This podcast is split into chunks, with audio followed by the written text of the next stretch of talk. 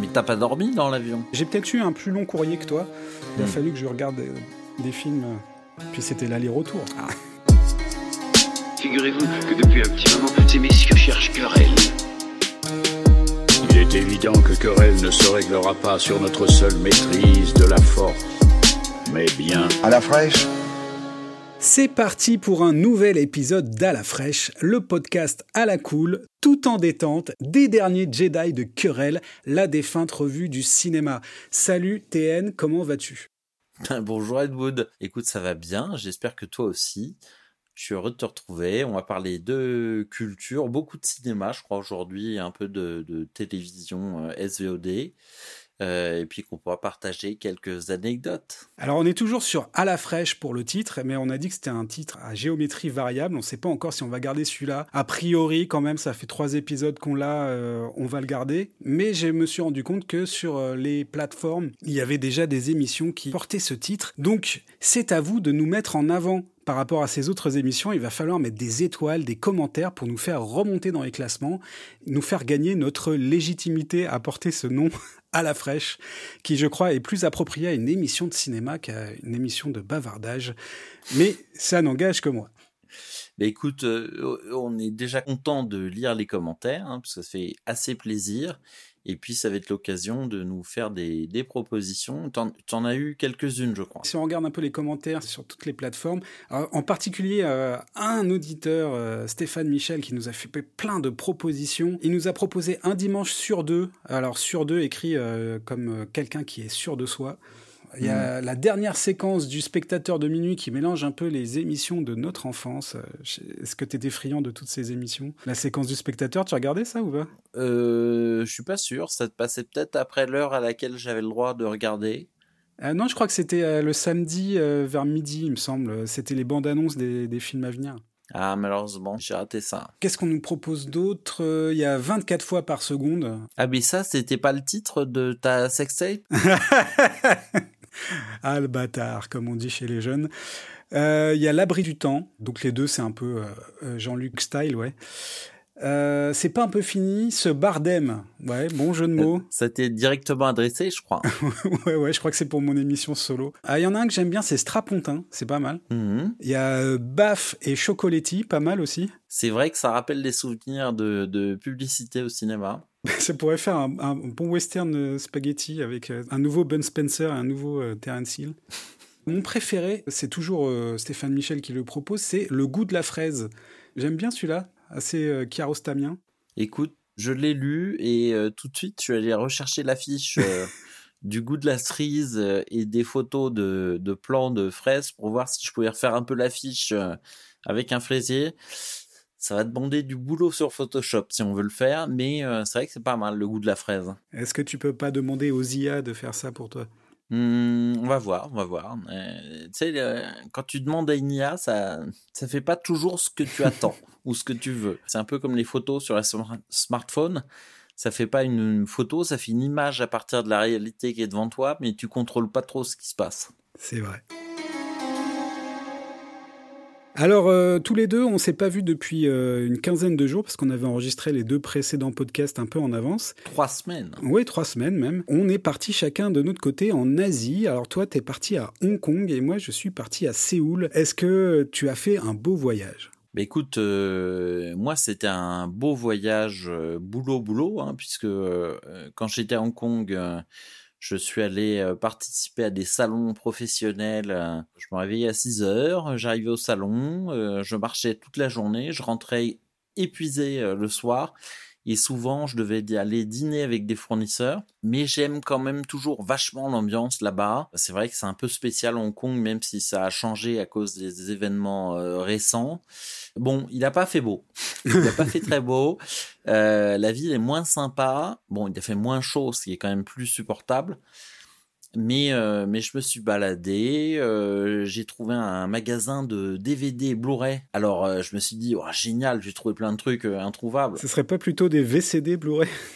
Non, non, non, un magasin officiel euh, à Hong Kong, ça se fait moins la contrefaçon, en tout cas pour ce genre de choses. Le problème, c'est que les films sont classés par titre, ce que je trouve déjà moins bien que de classer par réalisateur. Mais enfin, ça, c'est un goût personnel peut-être. Mais le problème, c'est que c'est classés par titre en cantonais. Ah oui, d'accord. Et comme les jaquettes sont assez différentes euh, et que c'est tout écrit avec des Hanze caractères euh, chinois, euh, pour retrouver un film, c'est un peu compliqué. J'ai quand même réussi à acheter euh, Limbo, que j'ai raté et que je vais bientôt regarder. Le vendeur m'a dit, ouais, alors celui-là, le regardez pas avec vos enfants. Bon, je vais peut-être l'écouter, pour une fois. Alors je l'ai vu, effectivement, c'est une histoire d'enlèvement, de serial killer, etc. Donc Mm. euh, peut-être pas euh, à mettre entre toutes les mains. Voilà. Et alors après Hong Kong, hein, je termine, je fais long, mais je suis allé en Chine. euh, alors bien sûr, Hong Kong est en Chine, hein, mais euh, je suis allé en Chine continentale, comme on dit. Là, j'ai retrouvé les habitudes de quand je vivais là-bas, les petits restos où tu es assis sur un tabouret de merde dans la rue, mais où tu bouffes un truc somptueux pour une bouchée de pain. Et j'avoue que la Chine me manque énormément et que euh, ben, je dirais que à part pouvoir aller au cinéma facilement, euh, je me verrais bien euh, retourner habiter là-bas, un de ces quatre, parce que il y a une espèce de de de confort et de plaisir de l'aventure au coin de la rue. C'est-à-dire que chaque jour, tu sais pas ce qui va t'arriver, mais tu vas te faire entraîner par des gens dans un truc pas possible. Euh, je visitais des usines, je suis allé dans des quartiers incroyables. Euh, mon plus grand regret, c'est que, bah, comme je bosse, je me déplace pas toujours avec mon appareil photo et que il y a des milliers de photos que j'ai eues devant les yeux que j'ai pas pu prendre. De mon côté, euh, c'était assez merveilleux. Je découvre cette ville et euh, c'est extraordinaire. C'est une ville tentaculaire, immense. Je sais plus exactement combien de fois ça fait pareil, mais c'est au moins six fois. à chaque fois qu'on faisait une excursion, il fallait prendre le métro et au moins 45 euh, à une heure de métro pour aller d'un quartier à l'autre. Et ça brasse vraiment les buildings euh, gigantesques et les maisons traditionnelles en bois. Et je me suis régalé à me balader dans des décors de films que j'avais vus euh, une centaine de fois dans tous les films qu'on a aimés dans les années 90-2000 euh, de Corée. J'ai vraiment adoré ce voyage. Comme toi, j'ai retrouvé ce côté asiatique où tu manges un bout de table en formica sur un tabouret en plastique d'école maternelle, des somptueux repas. Là, c'était plus influencé japonais, bien sûr. Ramen, tonkatsu et tout ça. Je suis un peu allé sur les traces des films. Euh, J'ai cherché un peu les quartiers cinéphiles et tout ça. Je suis tombé sur une statue merveilleuse euh, façon Corée du Nord. Alors, je sais pas ce que ça foutait là, mais euh, vraiment des, une statue avec un travailleur, une travailleuse qui tiennent une pellicule de, de cinéma et un enfant qui a un, un regard ébahi. J'aimerais bien voir la photo Je là. l'avais mis sur Twitter. Il faudrait que tu ailles voir sur le Twitter Querelle. Tu, tu verras cette photo. Hmm. Je suis allé visiter un multiplex là-bas, qui m'a pas trop impressionné finalement, parce qu'il il correspond un peu au, au- au multiplex qu'on a dans Paris. euh, c'est assez standard. Oui, c'est standard. c'est finalement pas si euh, gigantesque en nombre de salles, en proposition non plus.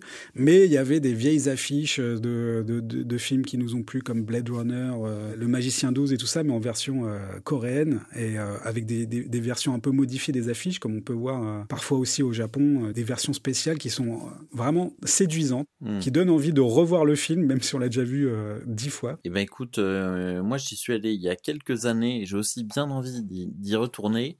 Je me souviens avoir mangé particulièrement bien et, euh, et d'avoir... Alors je trouvais que c'était par rapport à la Chine très calme. C'est-à-dire que les, les rues sont pas bondées de gens. Euh, alors peut-être que j'y étais pendant des vacances aussi. euh, C'était la fête nationale, je crois. La Corée, c'est le pays du matin calme, donc c'est une mauvaise traduction. euh, À la base, normalement, c'est le pays du matin frais. Alors, c'est une densité quand même assez élevée, mais comme la, la ville est très grande, euh, on s'en rend moins compte, mais on s'en rend compte euh, particulièrement à 18h, sortie des bureaux. Ah, Et là, ça m'a jamais fait ça, mais tout à coup, embouteillage sur les trottoirs, tu peux pas avancer parce que devant toi, il y a une masse humaine qui n'avance pas.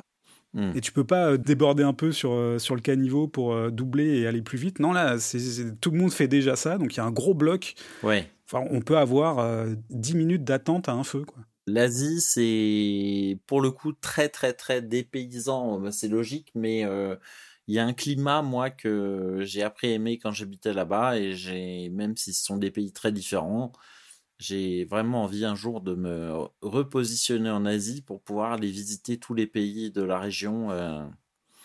Au lieu de faire un, week-end à Bruxelles, tu vas faire un week-end à Tokyo, tu vois, ça en jette. Moi, ce qui m'a frappé aussi, c'est la cinégénie de, de la ville. Euh, ça m'avait fait ça aussi pour New York. Tu as peur d'être déçu en débarquant et que ça corresponde pas exactement à ce que tu as vu dans les films. Et en fait, tu arrives dans New York et tu es dans les décors des films et c'est exactement pareil. Hmm. C'est frappant comment cette ville est, est faite pour le cinéma. Et c'est euh, également le cas pour Séoul. Euh, je sais pas si tu as eu ce ressenti-là quand tu y étais allé. Ben, je te dis, moi, je pense que j'y étais pendant les vacances de la fête nationale et du coup, j'ai eu l'impression de voir des rues désertes avec des bâtiments euh, euh, modernes sans vie, quoi. Donc, j'ai peut-être pas été frappé de la même manière, puis on n'a peut-être pas été dans les mêmes quartiers non plus.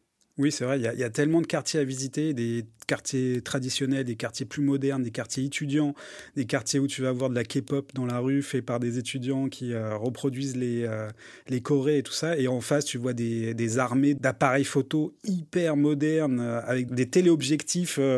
Tu sens qu'ils sont en train de faire des gros, gros plans de, de leurs idoles, là. Hmm. Il y a un petit côté un peu malsain dans ce quartier-là, euh, des vieux ados euh, de 45 ans qui, qui les filment, quoi. C'est assez troublant. Il y a des quartiers un peu fêtes foraines, il y a des quartiers... euh, C'est Gangnam, quoi. j'ai séjourné à Gangnam, il y a rien là-bas. en fait, c'est la défense. Beaucoup de buildings. Tu peux marcher pendant euh, 10 minutes sans, sans croiser grand monde. Il y avait un temple qui était euh, très impressionnant. Sinon, touristiquement, c'est le quartier que j'ai le moins bien apprécié.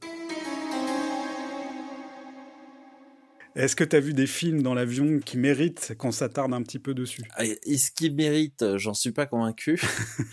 un mix, un rapide, hein, des films que j'ai vus soit dans l'avion, soit euh, quand j'étais en train de m'ennuyer à l'hôtel parce que j'avais rien à faire. Euh, j'ai essayé de regarder The Flash en me disant non, ça peut pas être aussi mauvais que ce que tout le monde a dit. Et euh, ça, c'était dans l'avion, je m'en souviens. Et tu sais, dans l'avion, pour t'ennuyer plus que d'être assis à rien faire, il faut vraiment qu'un film soit mauvais. Et là, j'ai tenu, euh, je crois, 10 minutes, un quart d'heure avant de me dire, non, c'est pas possible, je peux pas regarder ça. Donc, j'ai laissé tomber, j'ai, je me suis euh, rabattu sur euh, Creed 3, Ouais.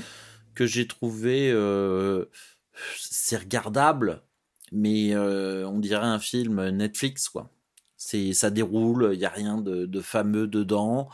Euh, il y a quelques scènes qui sont même euh, un peu affligeantes euh, de, dans les dialogues et tout, donc c'est franchement pas hyper intéressant. Ouais, je, je suis pas trop d'accord avec toi sur. euh, alors, je suis d'accord avec toi sur le côté Netflix parce qu'il y a un ventre mou du cinéma qui ressemble beaucoup à ce qui pourrait passer sur Netflix. Hmm. Mais j'ai bien aimé celui-là parce que j'ai- suivi quand même euh, chaque épisode. On s'est refait une intégrale euh, à partir du moment où mon fils s'est remis à la boxe. Hmm. On a commencé à regarder tous les Rocky, puis une fois qu'on avait fini les Rocky, on a continué sur les Apollo, qui sont nettement moins bien. C'est pas Apollo, c'est Adonis. Oui, Adonis, pardon. Qui sont nettement moins bien, qui sont marqués de l'empreinte de Rocky sur les deux premiers, mais dans celui-là, s'en dégage enfin. Ça, c'est ce que j'ai apprécié dans le film, mais pour en faire quelque chose qui est pas super intéressant finalement. Si ce n'est le, méchant, qui je trouve est très très très réussi. le méchant, euh, il y a un peu la situation euh, complexe de l'interprète qui a peut-être joué sur la façon dont je, je l'ai regardé, parce que effectivement, je trouve que c'est un comédien extrêmement talentueux et charismatique, et que ses motivations sont assez assez bien retranscrites et oui c'est la partie intéressante du film c'est plus méchant c'est Creed est complètement en retrait quoi finalement par rapport à lui. Mais voilà moi ce que j'ai j'ai peut-être été déçu c'est que en voyant Creed 2 j'ai été vraiment pris au trip comme dans un Rocky quoi. Ah ouais, t'avais bien accroché. Alors que là, euh, pas du tout. Il y a plein d'autres films que j'ai vus et je pense que j'ai oublié même de les avoir vus. Tu sais, t'as déjà pris ton cachet pour dormir. euh, bon. Mais alors, j'ai vu euh, en SVOD à Hong Kong, parce qu'il n'a pas dû sortir au cinéma ou qu'il est déjà en SVOD là-bas, un film que tout le monde a atomisé, et peut-être pour des bonnes raisons. Mais j'ai, je me suis éclaté en regardant ce film, ça m'a vraiment plu. Enfin, ça m'a plu. C'est pas, je le défendrai pas comme un grand film. Je dirais pas que c'est un bon film, mais je dirais que je me suis, il m'a vraiment diverti et je me suis marré comme un tordu. J'ai regardé L'exorciste du Vatican D'accord. avec Russell Crowe qui joue un prêtre italien avec un accent euh, irlando-italien à mourir de rire. C'est c'est nul, mais en fait c'est marrant quoi. Et donc euh, bah j'ai passé un bon moment et parfois bah c'est tout ce que je demande à un film quoi.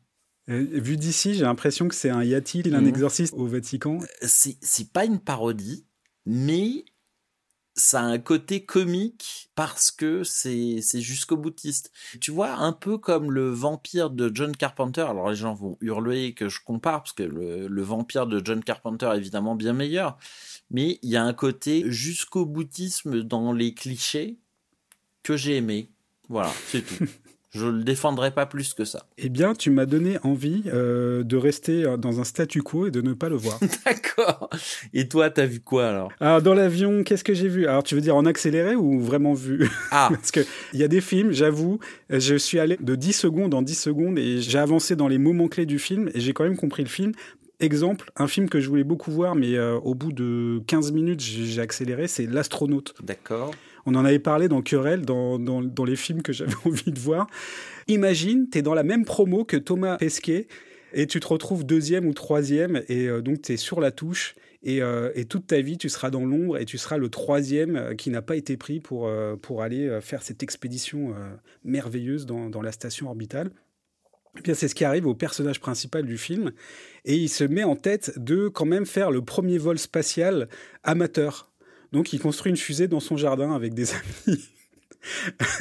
et, euh, et il va chercher un, un- un astronaute euh, aguerri. Alors, comme on dit pour les Français, c'est C'est spationaute. spationaute et qui est euh, incarné par Mathieu Kassovitz, et qui fait du Mathieu Kassovitz. C'est une histoire à laquelle j'ai eu du mal à croire, d'autant que je l'ai regardé en accéléré. J'ai pas été convaincu par cette tentative un peu SF de, de film français. Hmm.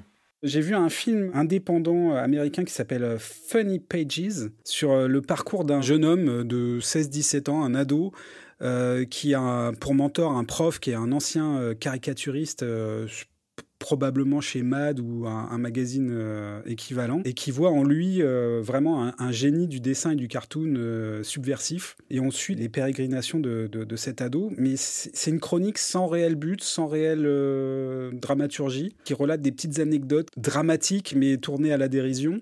Et ça m'a fait penser un peu à du Todd Solondz euh, light. Un des films les plus durs pour moi à regarder, j'en ai oublié le titre, mais avec le, le père de famille pédophile, c'était horrible. Oui, voilà. C'est un peu ce genre d'approche, tu vois, glaçante et en même temps euh, drôlatique des choses. Après, j'ai cherché à voir un peu euh, s'il était sorti en salle et tout.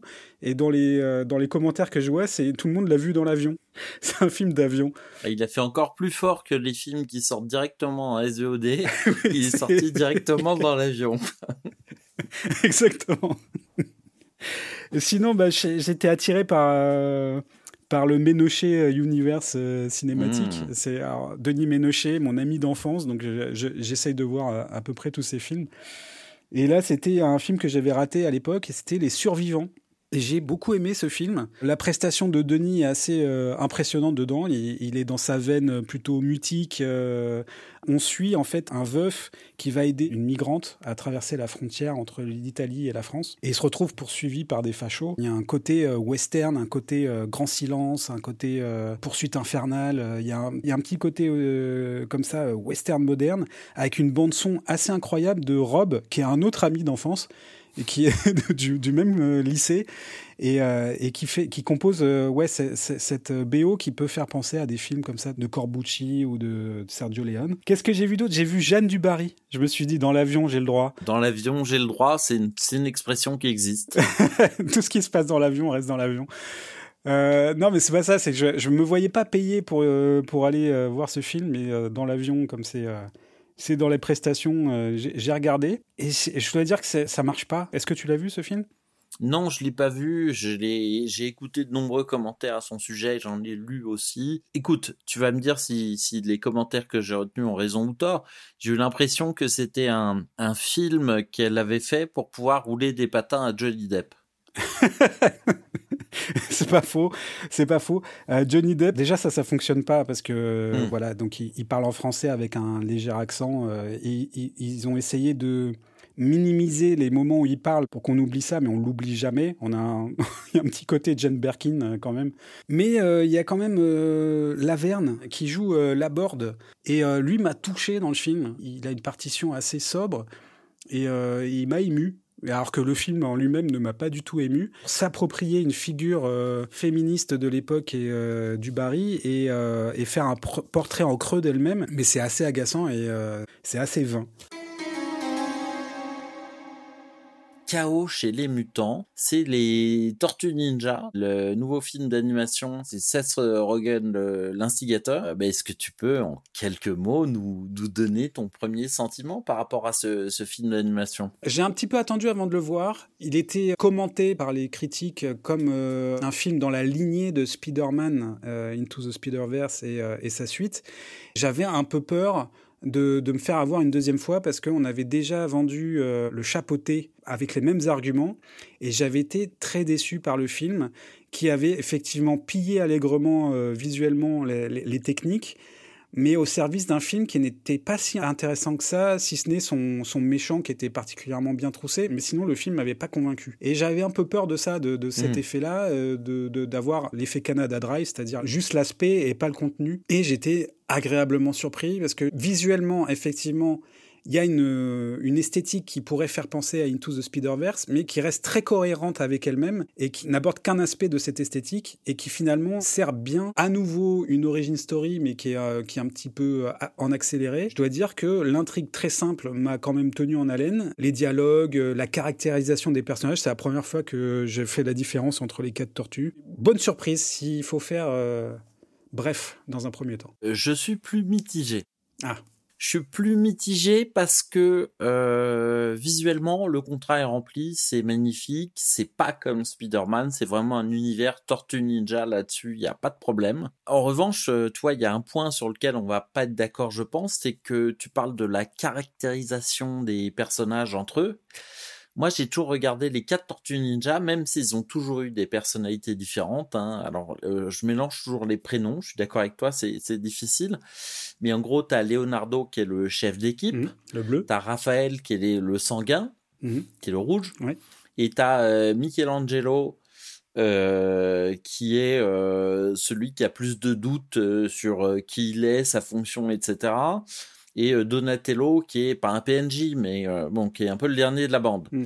Sauf que tout en ayant ces caractéristiques très différentes, les Tortues Ninja pour moi après c'est c'est c'est mon sentiment personnel, c'est comment ils ont grandi en moi toutes ces années. C'est comme euh, alors c'est pas des frères jumeaux parce qu'ils sont quatre mais euh, je sais pas toi tu as eu euh, dans ta jeunesse, dans ta classe ou dans ton entourage euh, deux frères jumeaux qui sont vraiment identiques et qui sont par exemple sportifs, tu vois, ils font un sport, ils se battent au tennis toute la journée et il y a une espèce de compète en permanence entre eux euh, là-dessus. Ils font pareil avec les gonzesses après, ils draguent euh, les mêmes les mêmes filles, ils se lancent des défis.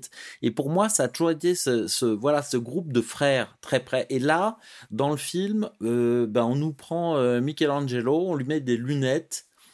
Et puis ça devient un peu le geek fragile de la bande euh, en fait, il y a trop de caractérisation pour moi. Mm. C'est-à-dire que on, on, perd un petit peu l'esprit de corps. Euh, je sais que le film, euh, il, le, le, premier film, hein, il a très vite pris dans, dans la vue. Enfin, c'était un petit peu bébête comme film.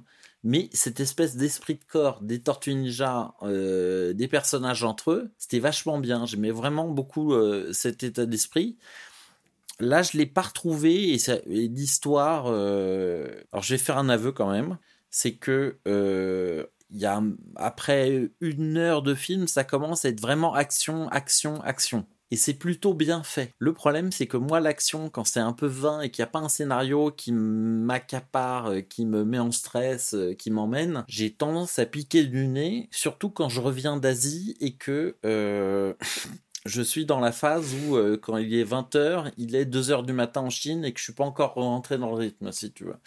Donc j'ai mon attention à baisser sur la fin et euh, voilà. Donc j'ai une expérience mitigée parce que visuellement c'est du bonbon, c'est ce que j'ai envie de voir tous les jours mais le, le, le contenu ne m'a vraiment pas plu et, et voilà.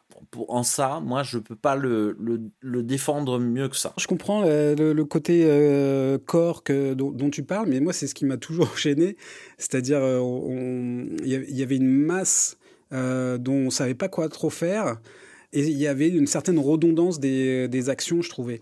Alors que là, il y a vraiment un travail euh, scénaristique euh, fait sur, euh, sur, sur les personnages, les renouveler, toi c'est ce qui te dérange, mais moi c'est ce qui m'a plutôt plu, de voir un, renouvellement des tropes, de transformer par exemple euh, April O'Neil en étudiante, en journaliste en devenir. Ça m'a plu. Tout le côté adolescent m'a plu également. Ce qui est l'essence de, des Tortues Ninja, finalement, ce sont des adolescents qui vont découvrir la vie. C'est le côté teenage movie. D'ailleurs, il y a un moment une référence à Ferris Bueller, et je pense que c'est vraiment la référence qu'avaient euh, les scénaristes qui sont euh, Seth Rogen et Evan Goldberg. il y en a trois autres, mais je les je n'ai pas retenu leur nom, qui vont mettre euh, dans, dans, la vie et dans une escapade les Tortues Ninja. Et j'ai trouvé ça plutôt chouette. Même euh, Splinter est plutôt euh, bien réussi. Je sais pas ce que tu en as pensé. Ça change trop par rapport au vieux sage, peut-être? Ouais, c'est-à-dire que là, c'est plus effectivement le vieux maître de. de... C'est pas le vieux sensei, c'est. C'est Papy Prout, quoi. Enfin, c'est. Il est. Voilà. Après, ça va pas déranger, mais cette itération pour moi, c'est pas le film ultime de Tortue Ninja, c'est euh, visuellement quelque chose de beau, mais voilà, en, profondeur, ça me, ça ne me plaît pas. Sur Netflix est sortie la série euh, Tapis avec le comédien de la comédie française Laurent Lafitte, évidemment dans le rôle de, de Bernard Tapie, qui est une espèce de biopic accéléré. Je sais pas exactement où il se situe parce qu'il n'est pas dans le jugement, mais il n'est pas non plus dans le dans le grand nettoyage. En tout cas, bon, peut-être que tu as un avis euh, différent là-dessus. Moi, j'ai trouvé ça assez plaisant à regarder comme euh, c'est un peu des fiches Bristol euh, quand tu révises. Il y a un peu toutes les étapes si tu veux mais euh, si tu veux vraiment connaître ton sujet, il faut aller voir ailleurs. Quoi. Cette série ne veut pas euh, retracer euh, fidèlement la, vie de quelqu'un, mais il veut utiliser comme levier les moments clés de sa vie pour raconter une époque. Par moments, c'est très réussi, hmm. et par moments, ça m'a un peu laissé sur le côté. Ben, écoute, moi j'ai vraiment aimé Laurent Lafitte parce que je trouve qu'il fait une performance qui est tout à fait louable. Euh, parce que physiquement il lui ressemble pas énormément et euh, je trouve qu'il compose un personnage qui, qui fonctionne assez bien. Euh, j'ai bien aimé aussi sa femme qui est, qui est, plutôt bien représentée, mais bon globalement je suis pas sûr que cette série redore le blason des séries Netflix faites en France. Alors je suis pas d'accord avec toi sur le fait que Laurent Lafitte ressemble pas à Bernard Tapie, c'est fou, c'est une évidence quoi. Euh, c'est en fait ce qui s'est passé, c'est que hum, je crois que c'était sur le, le, le, film du réalisateur de la série, Tristan Seguela, qui avait fait euh, 16 ans ou presque. Je sais pas si tu te rappelles de ce film. Mhm. Lafitte euh, faisait un adulte qui retombe en adolescence. un moment dans le tournage, il, met une perruque. Ils sont tous interloqués par sa ressemblance avec, euh, avec Bernard Tapie. Et après, c'est en y réfléchissant, chacun de leur côté, ils ont eu l'idée de faire un truc sur Tapie et ils s'en sont parlé et ils se sont dit Ah, mais moi aussi, je veux. Et euh, ils ont mis en chantier ce truc-là, quoi. il lui ressemble vraiment beaucoup. Le truc, c'est qu'il le rend peut-être trop sympathique. Moi, j'ai pas une sympathie pour Bernard Tapie. Je, je trouve que c'est un escroc, un filou. Je tombe pas sous son charme, en fait. Et je n'arrive pas à comprendre le charme qu'il exerce dans la vraie vie, hein, euh, le vrai Bernard Tapie, sur, sur les gens. Alors, parce que je ne l'ai pas côtoyé, j'imagine que c'est quelqu'un que quand tu l'as en face de toi, il, doit avoir un magnétisme et euh, un bagou et euh, tu as, l'impression d'être automatiquement son meilleur ami. Mais euh, par le biais des affaires, par le biais de ce que j'en avais à la télévision, le côté réganien qui, qui, qui, portait en lui en France, mm. euh, il m'a jamais attiré, il m'a jamais euh, fasciné. Ça rebondit sur la série. Je trouve que tout est fait pour le dédouaner, le rendre sympathique en fait. Bah, C'est-à-dire qu'ils essayent de lui faire peser son côté un peu cynique et euh, uniquement euh, conduit par le business, tout en se disant ah si on le rend trop insupportable, les gens vont plus adhérer à la série. Donc ils ont un peu le cul entre deux chaises, je pense. On peut faire une petite réflexion sur euh, ces euh, séries qui sortent en binge watching, c'est que ça sort, c'est vu et puis c'est oublié, on passe à autre chose. C'est vrai qu'on en parle là et que je l'ai vu vraiment en binge-watching sur deux soirées, je pense, euh, il y a quelques semaines. Euh, et, c'est vrai que c'est moins frais dans mon esprit par rapport à d'autres séries où je peux à nouveau t'en parler euh, dix ans après les avoir vues, telles que Urgence ou Breaking Bad ou The Shield et tout ça, qui, qui, ont vraiment des qualités d'écriture, de réalisation, etc. Et là, c'est un peu fait pour être vite vu et vite oublié. Il y, a ce côté événementiel maintenant de, la série qui doit faire un brouhaha dans la presse, un brouhaha sur les réseaux et un brouhaha sur Netflix. Et était un peu perdu là-dedans. Le règne animal. Est-ce que tu as le nom du réalisateur hein, sous la main? Oui, c'est Thomas Caillé. J'ai été agréablement surpris parce que j'avais eu beaucoup d'échos qui étaient très positifs, mais moi j'étais persuadé que c'était encore une de ces fausses promesses euh, du euh, fantastique euh, à la française. J'ai vu pendant l'été La Nuée, qui m'a vraiment vraiment déçu, qui était pourtant à l'époque une promesse aussi de, de cinéma fantastique made in France. Donc j'ai eu une bonne surprise.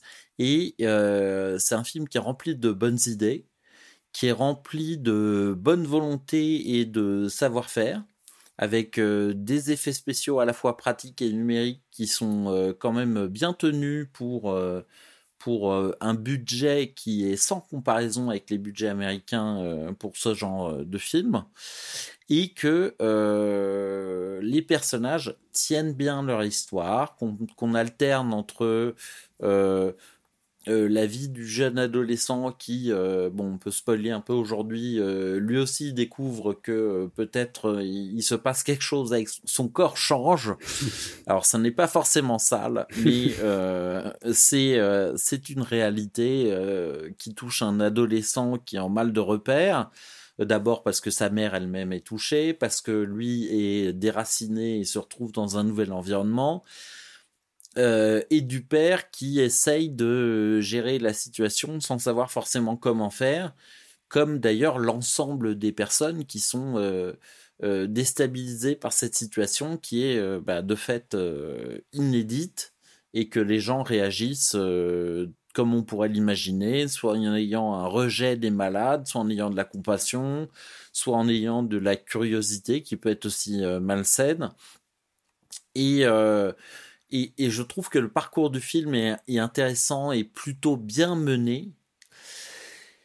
Et pourtant, quand on voit que euh, avec ce budget, on a des images parfois qui sont très frappantes. Je repense à des gens en échasse euh, euh, qui marchent fusil à la main dans un champ de maïs. Il y a vraiment des plans qui sont incroyables dans ce film. Et pourtant, on se dit, mais finalement, il n'a pas manqué de budget pour faire ce qu'il voulait faire. Parce que à l'écran, ça passe.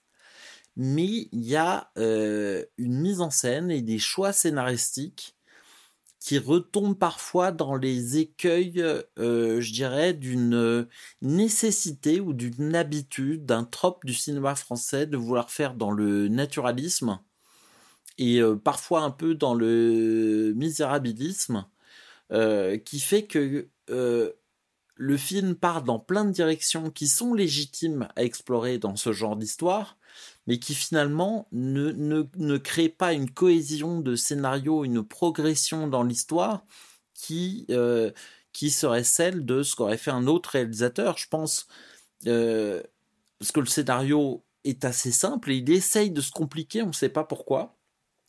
Et je pense à cette même histoire avec ces mêmes moyens et je me dis, ah, le film que John Carpenter aurait pu faire avec ça. je me dis, mais c'est.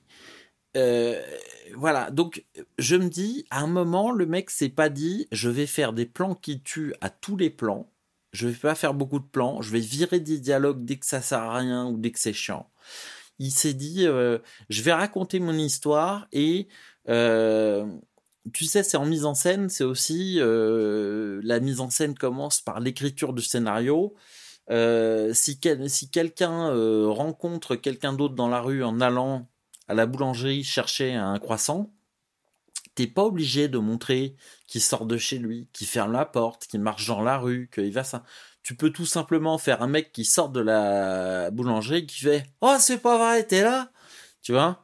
Et, et, et, je trouve qu'il y a un peu trop de passages obligés qui auraient mérité d'être tout simplement coupés et euh, des thématiques qui auraient pu être des pistes de scénario qu'on aurait, on aurait pu se dire ouais mais finalement ça ça nous emmène pas là où on veut aller ou ça n'amène pas quelque chose et qui aurait pu être coupé. Et, euh, et euh, voilà je trouve que ça part un peu dans tous les sens au lieu de se concentrer sur le parcours de ce gamin qui est l'essentiel quand même du film en ce qui me concerne et que du coup euh, d'autant que le film souffre de ne pas avoir d'antagoniste euh, identifié sinon un mec avec un gros bide et des t-shirts racistes mais euh, voilà donc à la fois je trouve que c'est solide. Il y a une en plus qui est vachement bien, des images extraordinaires, des bons décors, des bons effets, etc. Mais, mais je suis content de l'avoir vu. Mais c'est pas, pour moi, c'est pas un classique du fantastique, quoi. C'est un, c'est un film fantastique plein de promesses et je me dis tiens à l'intérieur de ce film il y a un super film qui sommeille. Effectivement, c'est pas un classique du fantastique, mais je crois pas que ça soit l'ambition euh, du réalisateur de faire un classique du fantastique, ni même de, de faire un film de genre. J'ai l'impression qu'il part sur euh, une histoire à raconter et que par le biais du film de genre, il va pouvoir transposer son propos un propos assez prosaïque, écologique, euh, d'une menace qui pèse sur euh, l'humanité depuis quelque temps et qu'on voit euh, grandir. Ça peut être le réchauffement climatique, les nouvelles maladies qui vont arriver de, de, plus en plus, etc. Mais qui sont transposées par cette sorte de métaphore qui est la transformation de l'humanité en animal au moment même où elle est le plus éloignée de la nature. J'ai comme toi, apprécié à moitié. Comme toi, j'aime beaucoup la facture du film, comment c'est fait, comment les créatures sont amenées. Euh, le côté euh, Spielbergien de, de, ce film. Il y a plein de choses qui piquent à Spielberg, mais qui fait bien et qui rapportent au terroir français. Euh, Spielberg qui va décrire des quartiers résidentiels, etc. Et lui qui va faire la même chose de manière assez crédible dans un village du sud de la France, qui va amener le fantastique dans cette quotidienneté. Ça, j'aime beaucoup. Tu as cité la poursuite dans les champs de maïs qui fait penser directement à la poursuite dans Jurassic Park, par exemple. Il y a plein d'emprunts comme ça qui sont assez plaisants, qui je trouve euh, fonctionnent bien dans le film. J'aime beaucoup cette deuxième métaphore aussi euh, de l'adolescent dont le corps change, que tu as souligné tout à l'heure, c'est tout à fait ça. On peut comparer son évolution vers l'animalité avec euh, l'évolution naturelle d'un adolescent dont les poils poussent, l'odeur est plus vivace et, et, son corps change de manière rapide, grandit par bond.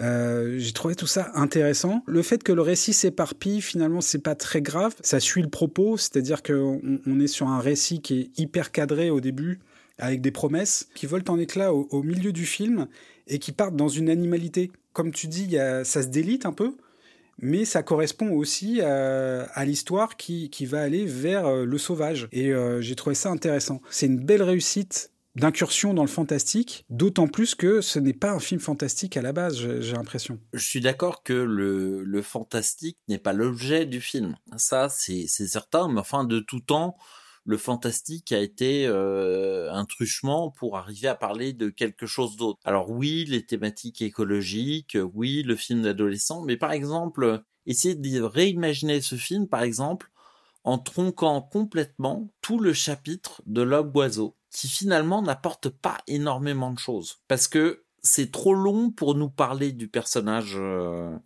euh, d'Émile. Et puis, il y a quand même des redondances. C'est-à-dire que euh, on y va une fois, deux fois, trois fois. Il y a, voilà. Donc euh, pour que finalement il se transforme à la fin en Deus ex machina pour pour rajouter un rebondissement dans la conclusion du film qui n'était pas utile ne serait-ce que virer cette partie de l'homme oiseau, ça aurait donné une direction, une, une ligne plus claire au, film. Et je sais qu'il y a un super film là-dedans. Et ce que j'espère, c'est que le prochain film de ce réalisateur, ben, il va se, il va se poser des questions euh, par rapport à ça et qu'il va essayer d'aller dans la simplicité, la fluidité du récit pour, euh, pour nous faire un, un John Carpenter. L'homme oiseau est peut-être un peu en trop, d'autant que c'est celui qu'on voit le plus Il avait quand même employé jusqu'à ce moment où on voit euh, l'homme oiseau sous toutes les coutures un autre précepte Spielbergien qui est euh, less is more. On ne voyait les créatures que par euh, un œil, de dos, en flou, sous une table, caché, et jamais vraiment en, pleine lumière, en plein jour.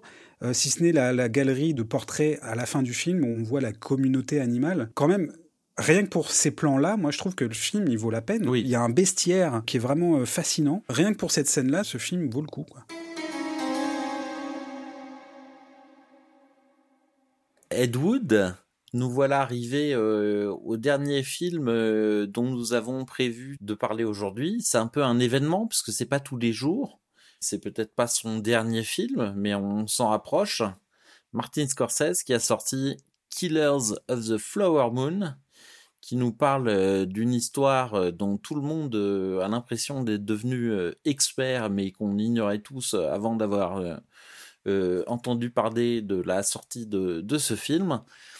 les Indiens Osage qui délocalisaient lors des différents massacres dont ils ont été victimes pour finalement se retrouver dans une réserve. Et cette réserve se trouvait sur des gisements de pétrole qui vont faire de ces survivants des euh, richissimes propriétaires terriens, dont euh, bah, des, euh, des blancs, des, des États-Uniens avides d'argent vont essayer de les déposséder par mariage et finalement assassinat. Et c'est l'histoire que raconte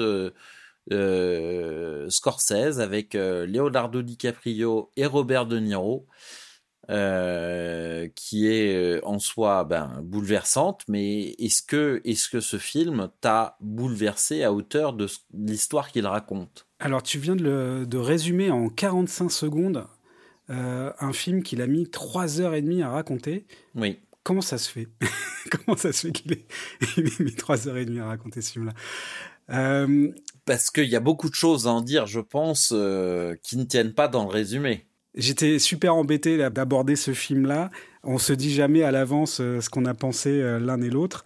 Je pense qu'on va, pour une fois, s'écharper un peu sur ce film. Tu disais en préambule euh, une histoire dont on connaissait l'existence avec l'annonce du film. En fait, c'est tiré d'un livre d'un journaliste qui s'appelle La Note américaine. Et je trouve que j'avais lu ce livre. Enfin, je l'avais parcouru parce qu'il n'est pas dans mon style de lecture habituel et euh, c'est un style journalistique. Hein, c'est pas un roman. J'y avais pris les informations, mais j'avais pas forcément pris du plaisir à, lire ce livre. Et euh, je dois dire que le film de Scorsese m'a un peu fait le même effet. L'histoire qu'il raconte est très intéressante, mais je me suis beaucoup ennuyé dans ce film trois heures et demie, je les ai sentis passer. Je me sens coupable à le dire. Il y a plusieurs moments où je me suis dit, euh, ça va durer encore combien de temps? J'ai eu beaucoup de mal. C'est pour ça que je te dis qu'on va certainement s'écharper, parce que j'imagine que toi, tu as pris beaucoup de plaisir. On va pas s'écharper, on peut pas être d'accord et ne pas ne pas se disputer. Comme toute œuvre, euh, parfois euh, on n'est pas dans les bonnes dispositions ou où on n'est pas euh, on n'est pas touché directement ou indirectement.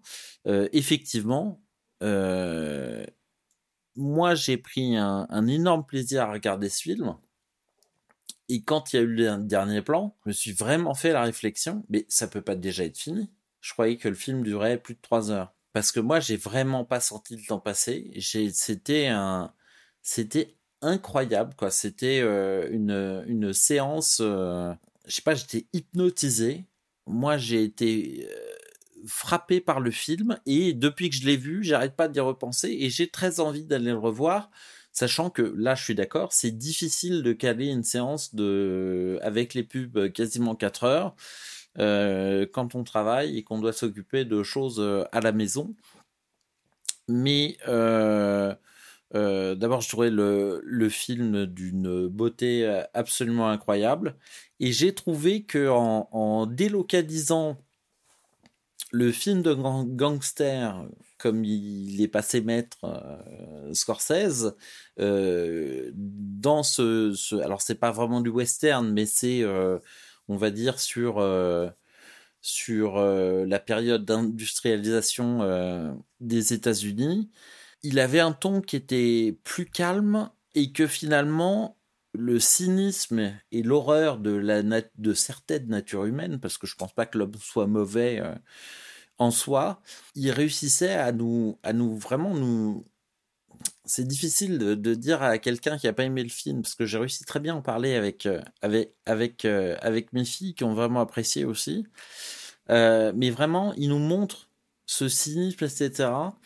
Et à la fois, ces, euh, ces Indiens qui peuvent être certains euh, je suis démuni en fait. Je suis démuni parce que je pensais que tu me dirais que c'était long, mais je pensais pas que tu me dirais que ça t'a pas vraiment parlé. Donc je suis un peu, je tombe des nues.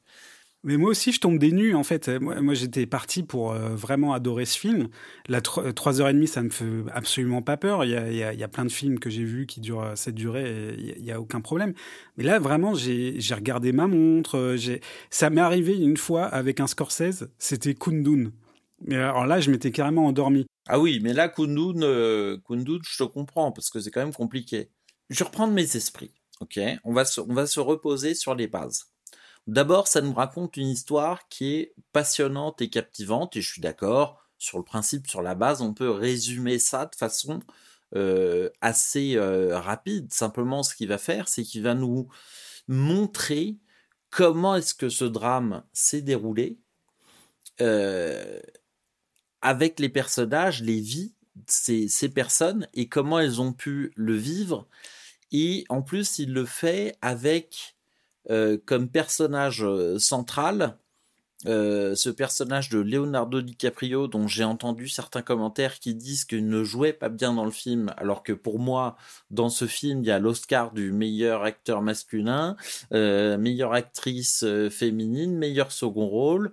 Ils sont tous là pour moi. Enfin je veux dire c'est pour De Niro c'est De Niro à son prime. On l'avait pas vu comme ça depuis de, des temps euh, oubliés presque. Depuis Dirty Papi non, justement, je pense que avant ces comédies un peu douteuses euh, qu'il a pu faire, on est dans une histoire qui est édifiante et on a des personnages qui sont attachants. En plus, il y a euh, un, casting pour Molly. Lily Gladstone. Ouais, actrice incroyable dans le personnage et on nous montre finalement les tables sont tournées, c'est-à-dire que les blancs, c'est un peu le, fond du tiroir euh, euh, qui se retrouve au service des Indiens. On est sur un inversement des, des, échelles de valeur telles qu'elles sont euh, habituellement représentées.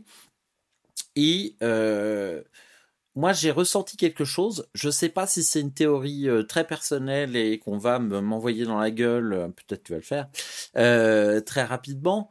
Mais moi, j'y ai vu finalement. Bah, ce personnage de Molly, c'est un peu l'Amérique.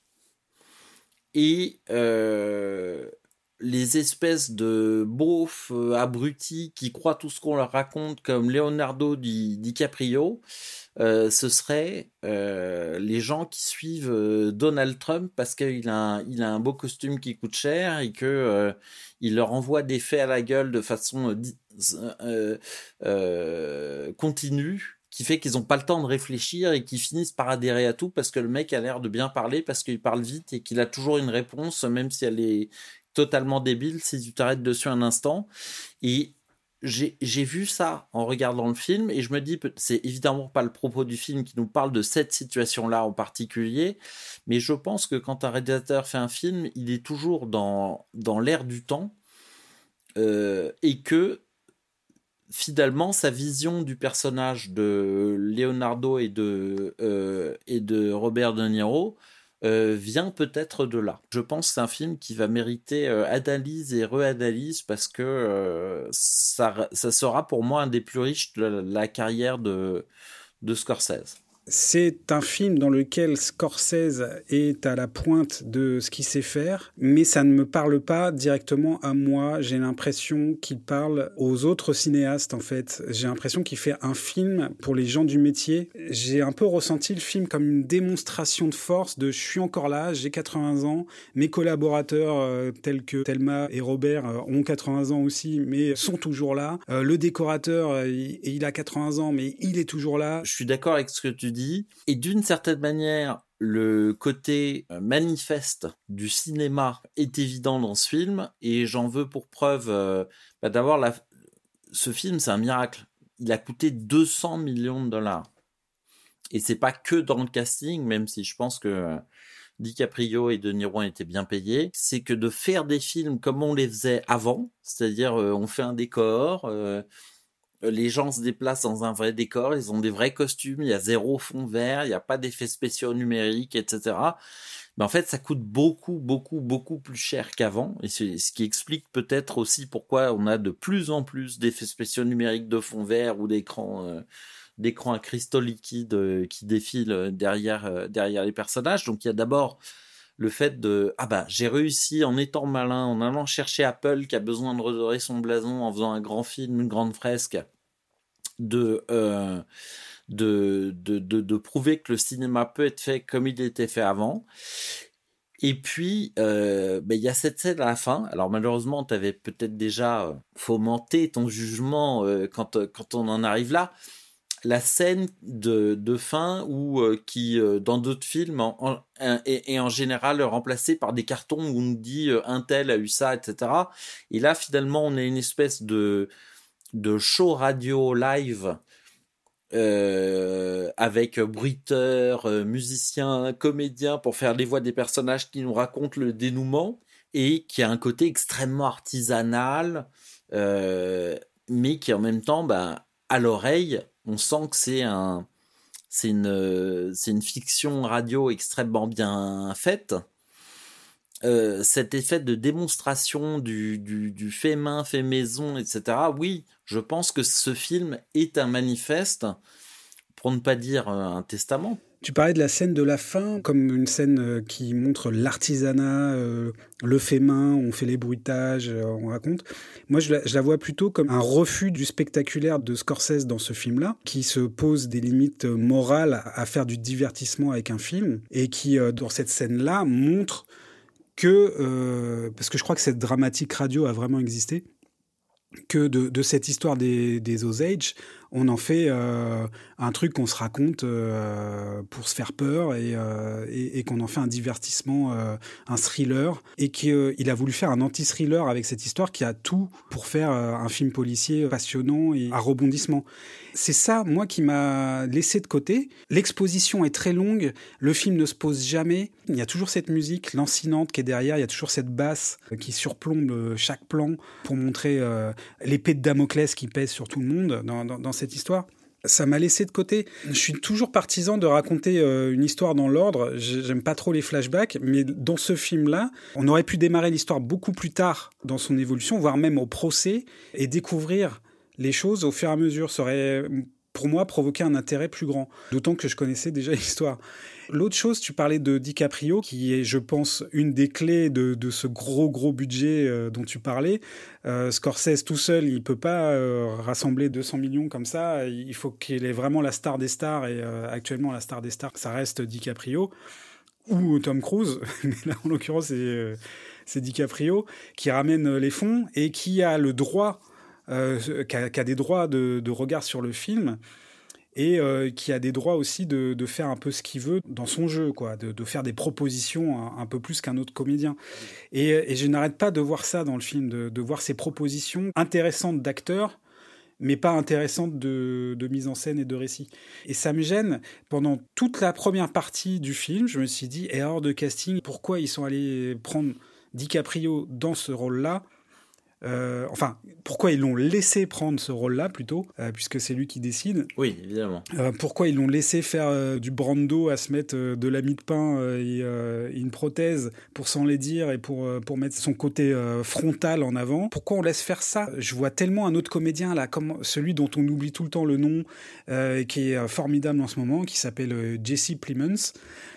Et en fait, il apparaît, mm.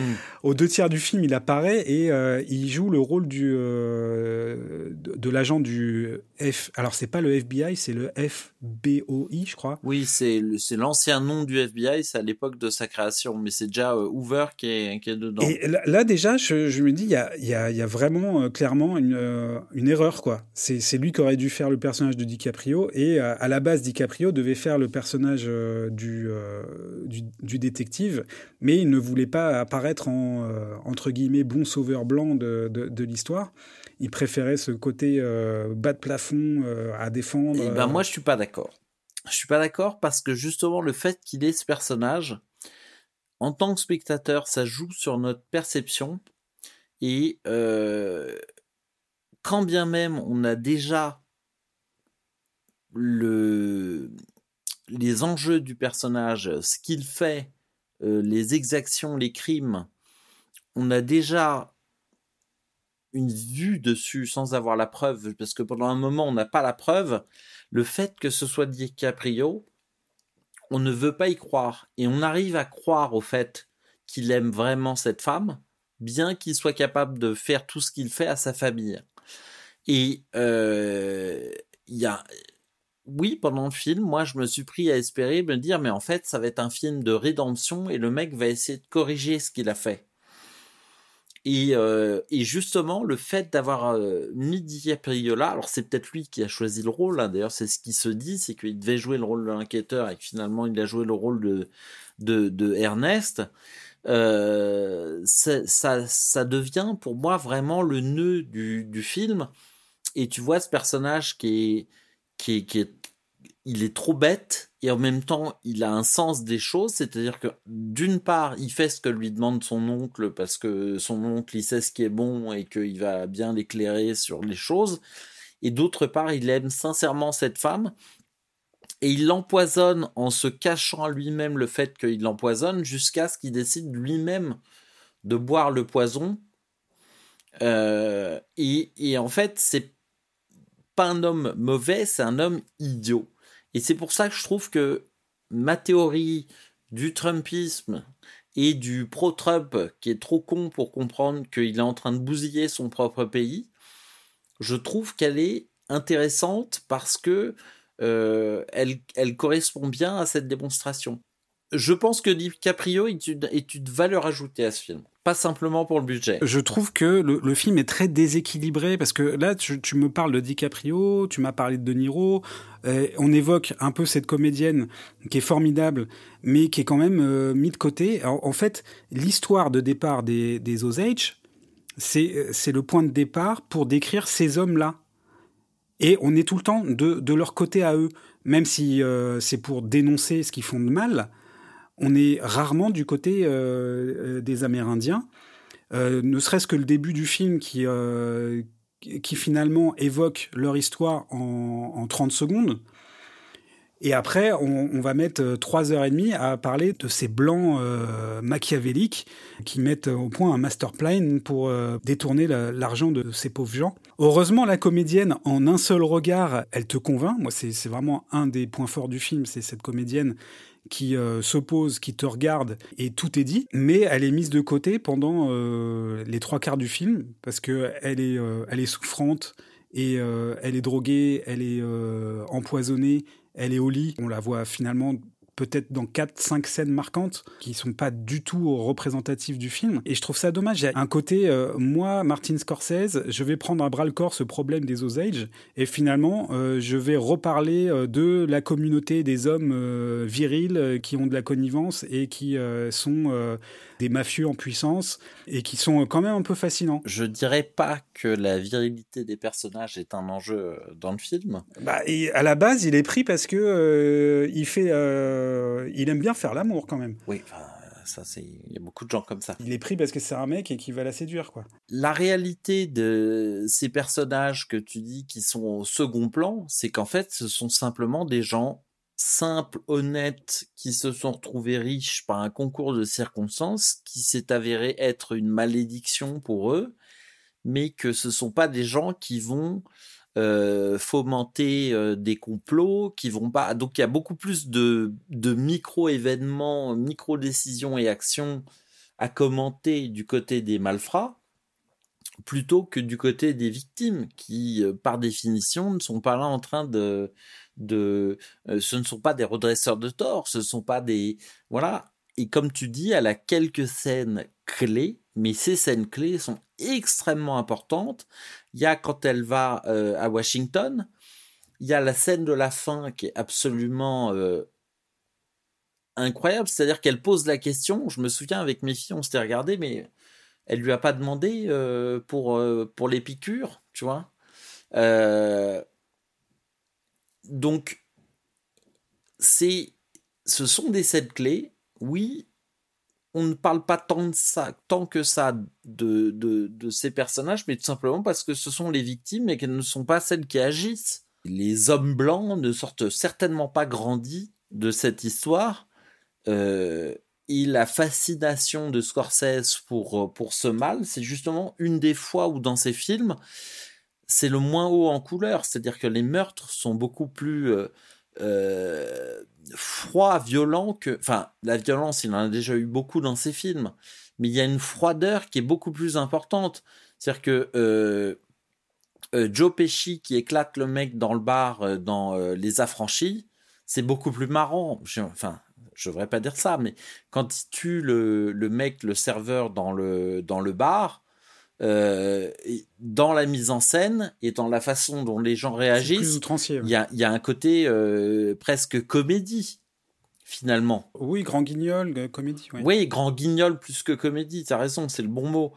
or là, justement, la froideur, la violence, le, le, film est cruel, il est âpre, il est dur, mais justement, je trouve que c'est une façon de représenter la violence qui, nous montre que ben, euh, euh, Papy Scorsese, il continue d'évoluer. Je vais certainement lui redonner sa chance à ce film, il n'y a, aucun souci. Mais je, vais attendre quelques années, parce que c'est peut-être moi qui suis pas prêt non plus. Hein. Ed Wood, tu voulais nous parler de plaisir coupable. Alors, euh, de là à dire qu'il s'agit de plaisir peut-être solitaire, je ne sais pas, tu vas nous en dire plus. J'arpentais Amazon euh, à la recherche d'un film à voir. Je suis tombé par hasard sur un film que je cherchais depuis des années et que j'avais jamais vu. Euh, je ne l'avais vu que à la récréation, c'est-à-dire raconté par un camarade.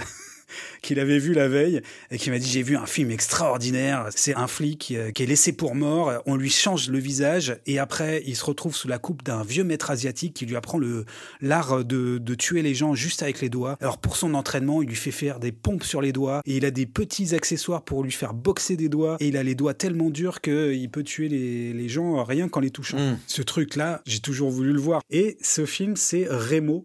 Remo sans armes dangereux. La version originale, c'est Remo Williams, The Adventure Begins. Il voulait lancer une saga euh, dans la lignée un peu des James Bond. C'était euh, Remo Williams, une série de romans de gare à la SAS et tout ça, mais euh, américain avec ce héros qui suit un entraînement drastique et, et à la fois pittoresque avec un, vieux maître coréen de Corée du Nord qui lui apprend euh, un art martial ancestral qui permet de toucher les points vitaux, un peu comme dans Ken les survivants, d'immobiliser les gens rien qu'en les touchant à l'épaule ou des choses comme ça. J'ai dit à mon fils, tiens, bah, tu veux pas qu'on regarde un nanar tous les deux?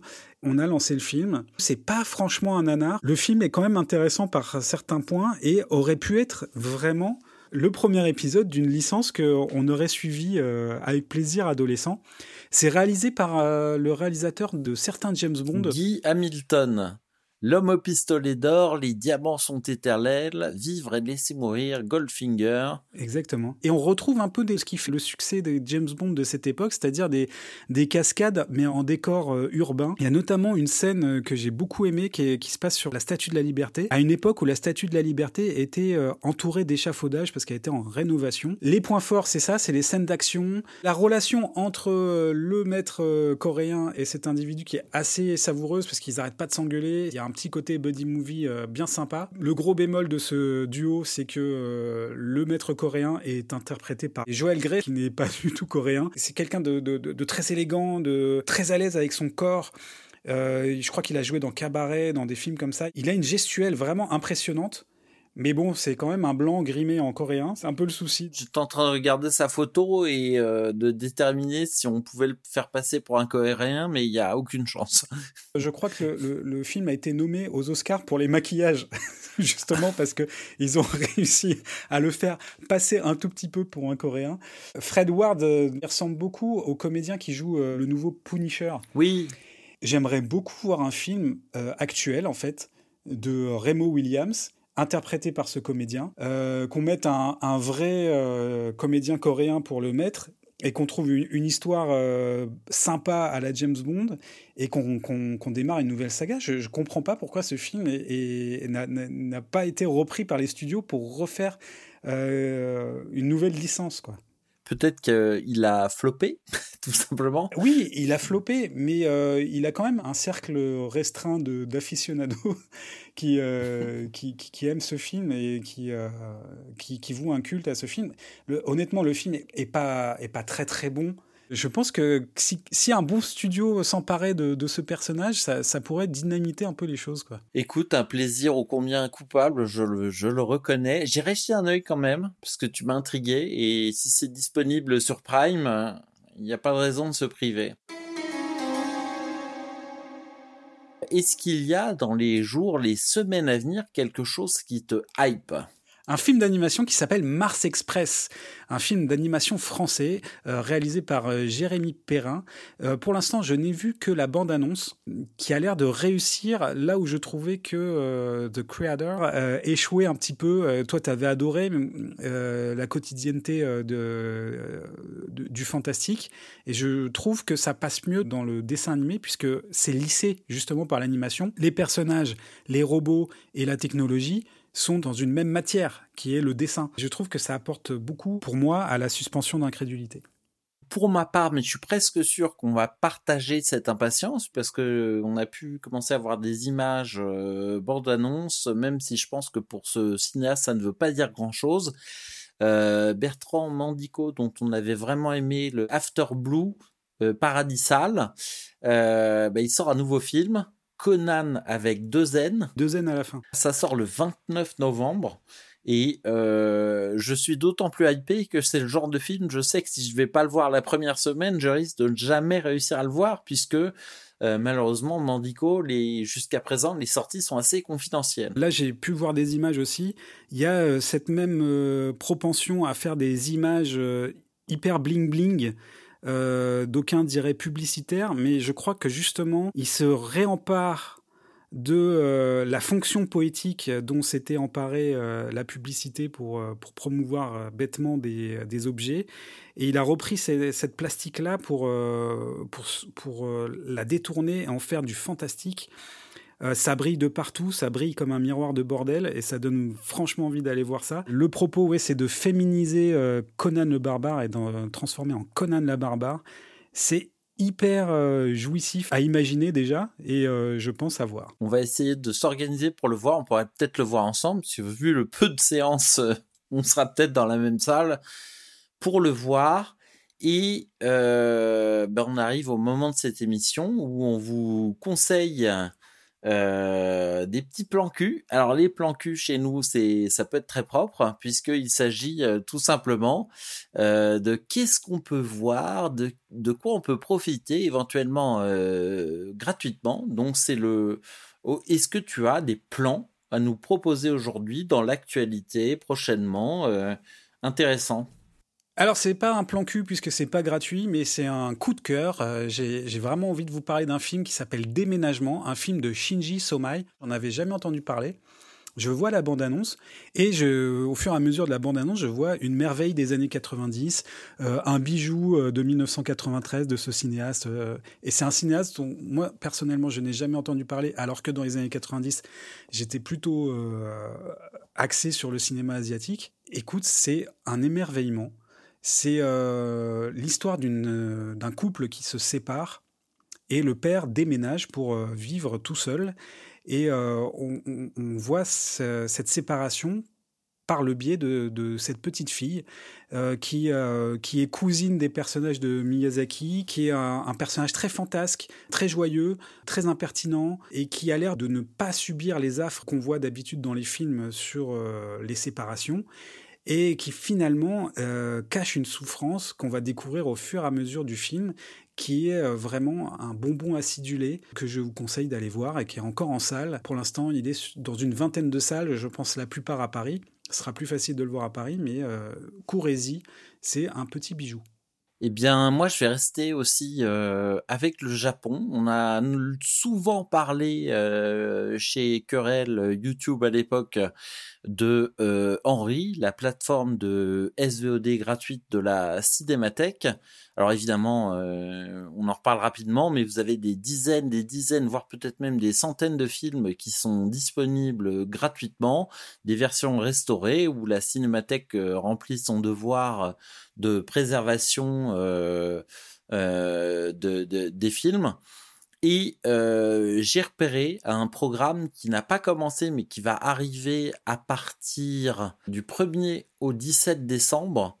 Euh, un groupe de euh, neuf films japonais qu'on n'a pas vus, qui sont peut-être pas sortis au cinéma, peut-être des films indépendants, et qui sont des films post tsunami post-Fukushima. Donc, c'est ces neuf films qui ont l'air intéressants, sélectionnés par la et qui vont être disponibles du 1er au 17 décembre.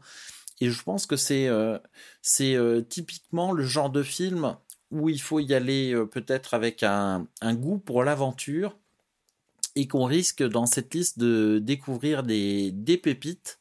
Euh, je vois qu'il y a deux des films qui doivent être en, noir et blanc, mais les autres, c'est des films qui sont donc euh, bah, forcément à partir de 2011, puisque c'est le 11 mars 2011 qui, est, qui était arrivé le, la catastrophe euh, du, tsunami, et des films donc qui sont euh, marqué par ce, cet énorme choc que ça a été au Japon, soit par tout simplement les 20 000 morts hein, du tsunami, ou, euh, ou par les conséquences de la, de la catastrophe par répercussion de la centrale nucléaire Fukushima. Donc euh, je vais y aller avec un petit peu de, curiosité et, j'en profite pour dire que euh, à force d'être déçu par les plateformes de SVOD et qu'elles augmentent toutes le, leurs tarifs, je vais bientôt ne plus être abonné à rien et que entre Arte TV et Henri et d'autres possibilités de voir des films euh, gratuitement, ben, je pense que j'aurai plus de meilleurs films, que je, vais pouvoir euh, émoustiller ma curiosité en allant faire des découvertes comme ça. C'est la fin de cette émission qui a un titre encore incertain, mais euh, qui est en train de se pérenniser quand même. Vous êtes restés jusqu'au bout, merci à vous. Puisque vous êtes là, profitez-en pour euh, mettre des étoiles et des commentaires. Euh, les étoiles, ça nous fait remonter dans les, euh, dans les classements et euh, les commentaires, bah, ça nous fait chaud au cœur. On aime bien connaître vos avis. J'ai envie de te dire salut TN et à la semaine prochaine. Ben, salut Edmund, à la semaine prochaine ou à la prochaine tout simplement. Ou à la semaine. C'est ça.